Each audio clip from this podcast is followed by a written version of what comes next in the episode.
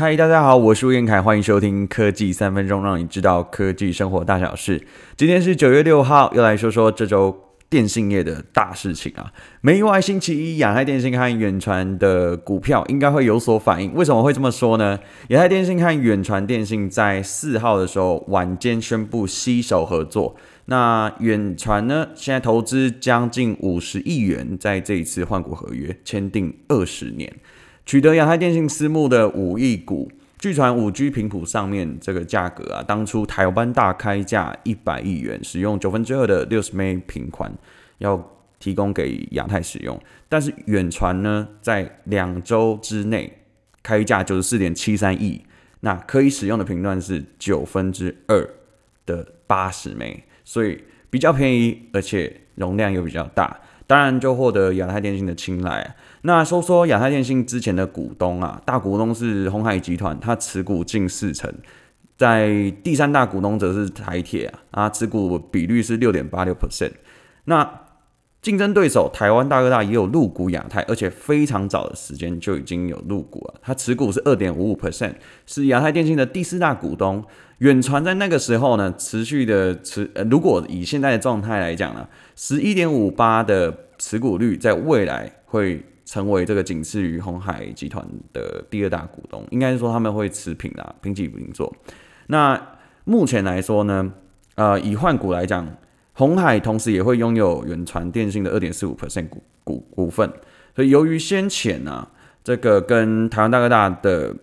关系比较密切。亚太电信在偏乡漫游的三 G 业务，其实还是属于这个台湾大哥大在持续进行的。那未来的动向，它备受关注。时间先回到去年这个第四季，当初五 G 频段大战的时候，亚太电信从红海拿到私募将近一百亿的资金去做竞标，当时就有问台湾大哥大说要不要参与私募，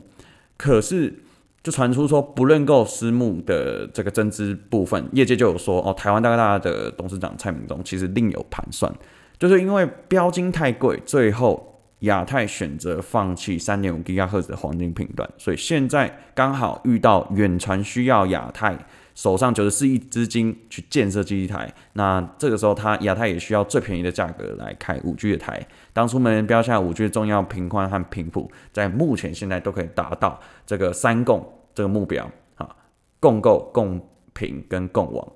好，那郭董他是以代工厂起家，当然他是精算过后，希望说可以透过这共频共建，这是最 cost down 的方法，未来也可以直接取得五 G 的资源。过去机台其实是一个嫌恶的设施，所以它部件非常的缓慢，所以过去呢，亚太它其实。呃，因为建设比较慢，所以它影响了很多使用者的体验，好像是讯号很差，室外满格，但是走进室内就没有服务，转角没讯号等等的这个问题，所以它的用户数一直都在两百万上下，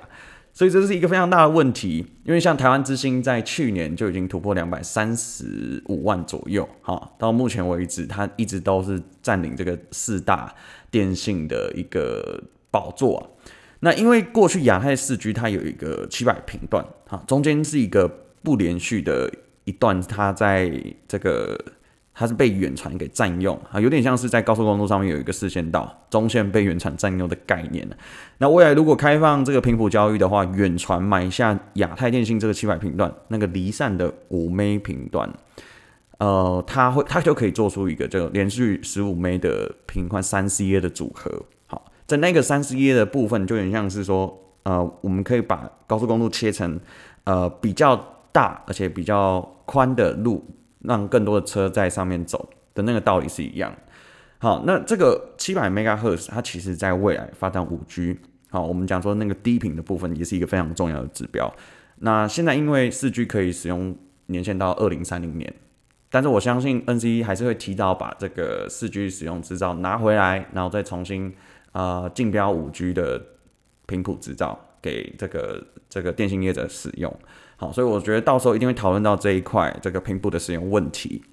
好，接下来讲到固网事业，为什么一定要讲到固网事业呢？亚太电信本身它拥有台铁环岛的光纤网络，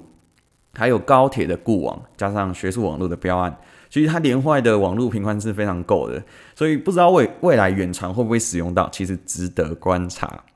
那接下来电信产业会不会又回到电信三层网的模式？哦，像是台哥大会去收购台湾之星啊，因为台湾之星总经理赖玄武他过去的老东家就是台湾大哥大，所以我们就一句话嘛，商业界没有永远的敌人，也没有永远的朋友。好，这值得观察。好，接下来要要来讨论一下五 G 终端的装置，它的爆发期是大概是十月啦，就是 iPhone 十二推出这个时辰，真正杀手级应用还没来到，所以很多人在拿到五 G 的当下就只能拿来测速。好，其实，在看快乐表在那边跑来跑去，我觉得这个是一个没有实质的效益啊。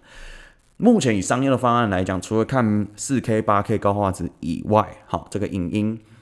着重的部分可能在游戏端，像中华呢，八月三号正式推出五 G 的哈米云端游戏。那台湾大哥大也相继宣布说要跟 n e v i a 合作，说引进云端游戏平台。刚开始上线的初期可能会呃做一些 PC 的那些销售，比如说 PC 游戏销售，像是《天命二》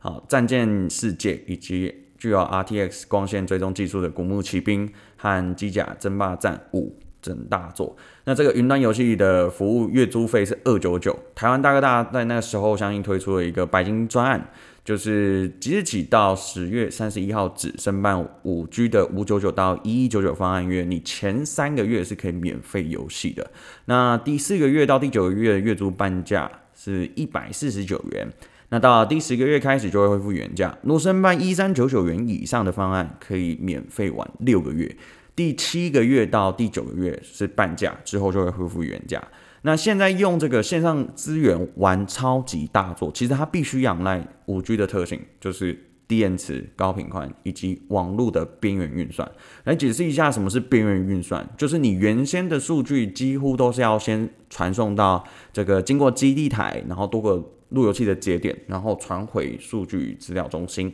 那从数据资料中心这个运算跟整合以后，再传回你的路由器节点，再回到基地台。好，所以其实，在网络上面的资料量越来越多，会让线路变得更繁忙。在未来五 G 的世界里面，会直接在天线旁边建置一个边缘运算的机房，让资料可以马上进行运算或是处理，然后迅速的回传到你的手上。好，那接下来要讲的东西，其实它也是偏向。五 G 相关的议题啊，就是在 NCC 它里面有新定的一个治安议题的部分，我觉得也是蛮重要，跟大家拿出来讨论一下。就是在未来工业教育或是企业资料，它其实会需要认证这个电信商的部分，使用硬体或是软体，它是否有符合治安法？好，这个部分其实蛮重要。近期在美国在台协会与台湾驻美国台北经济文化代表处。他发布了一个台美五 G 共同宣言，确保这个技术系统它其实是干净的，免受不被信赖的厂商干扰。其实他就在跟这个共产党讲话了，那保护一些机敏的资讯不会被威权政府窃取，促进国家安全。OK，这部分其实它比较偏向这个电信电呃资通讯的这个知识分享啦，这个部分分享给你，那希望你会喜欢。另外，到了呃这一集的工商时间呢，其实，在趁着开学前，我和我的姐姐一起创业。那这个行业呢，其实我我一直在想说，它到底是电商还是实体店？因为我们这一次名字叫做“好商量食品行”啊，精选六十样健康产品，让你吃好买好，一切好商量。啊，我们贩售的东西其实蛮基本的，就是养生谷粉、生鲜坚果、养生饮品、休闲果干。这一次特别在中秋档期推出了一个送礼组合包，原价七百九，现在只要六八八，内含六盒珍宝。这里面含什么呢？综合坚果加一个商品叫做三十味谷物坚果粉，这是拿来泡的。好，还有薏仁粉、大麦片、小麦胚芽，这是。几种组合的这个方式啊，还有一个组合包呢，是中秋学生孝心特卖，这个送健康的组合包啊，原价五百七，特价四八八，内含十全十美加三十味谷物坚果粉加上麦片。好，这个部分呢，其实我觉得呃送礼自用两相宜啦。好的，喜欢我的 Podcast，欢迎追踪 IG 或是。KKBOX、Spotify 啊，你常听什么平台？你就是用你的平台听啊。喜欢按赞并分享，我们下次再见，拜拜。